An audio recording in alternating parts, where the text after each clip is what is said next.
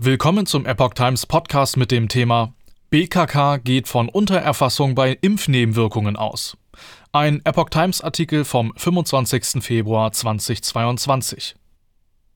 Um mögliche Nebenwirkungen von Impfstoffen noch besser zu analysieren, sollen die offiziellen Impfquoten in einer Studie mit Daten der Krankenkassen verknüpft werden. Sie solle zeitnah starten, teilte das Paul-Ehrlich-Institut in Langen mit. Die Krankenkasse BKK Provita gibt an, nach einer Analyse von versicherten Daten auf erheblich höhere Zahlen bei Nebenwirkungen der Corona-Impfstoffe gekommen zu sein als offiziell gelistet. Zitat Unsere Analyse zeigt, dass wir es hier mit einer deutlichen Untererfassung zu tun haben, sagte BKK Provita-Vorstand Andreas Schiffbeck der Welt. Die offiziellen Zahlen zu den unerwünschten Impfnebenwirkungen müssten, Zitat, dringend plausibilisiert werden. Zitat Ende. In einem Schreiben an PII-Präsident Paul Cikocek nennt Chefbeck der Zeitung zufolge die Auswertung ein, Zitat, erhebliches Alarmsignal, das unbedingt beim weiteren Einsatz der Impfstoffe berücksichtigt werden muss. Zitat Ende. Dem PII liegt der Brief nach eigenen Angaben seit Dienstag vor. Man könne die Daten nicht beurteilen, Zitat, da das Institut bislang keinen Zugang zu den Originaldaten hat und ihm außerdem keine Informationen zur Auswertungsmethode vorliegen. Zitat Ende.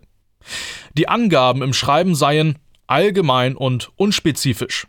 So werde nicht angegeben, wie viele Fälle sich auf leichte und wie viele auf meldepflichtige, schwerwiegende Reaktionen beziehen. Generell seien Abrechnungsdaten nicht mit Nebenwirkungen gleichzusetzen. Zitat Darüber hinaus ist aus dem Schreiben nicht zu entnehmen, ob tatsächlich ein ursächlicher Zusammenhang mit der Impfung festgestellt worden ist. Zitat Ende. Man sei hellhörig geworden, als im Fallmanagement der BKK Provita immer öfter Diagnosen aufgetreten seien, die auf Impfnebenwirkungen schließen ließen, berichtete die Kasse. Daraufhin habe man die Datenpools aller BKK-Kassen ausgewertet und alle für Impfnebenwirkungen vorgesehenen Diagnosekodierungen herausgefiltert. Der BKK-Dachverband teilte allerdings per Twitter mit, Zitat, dass die Daten nicht wie gemeldet vom BKK-Dachverband stammen. Zitat Ende. Inhaltlich wollte der Dachverband keine Stellung nehmen.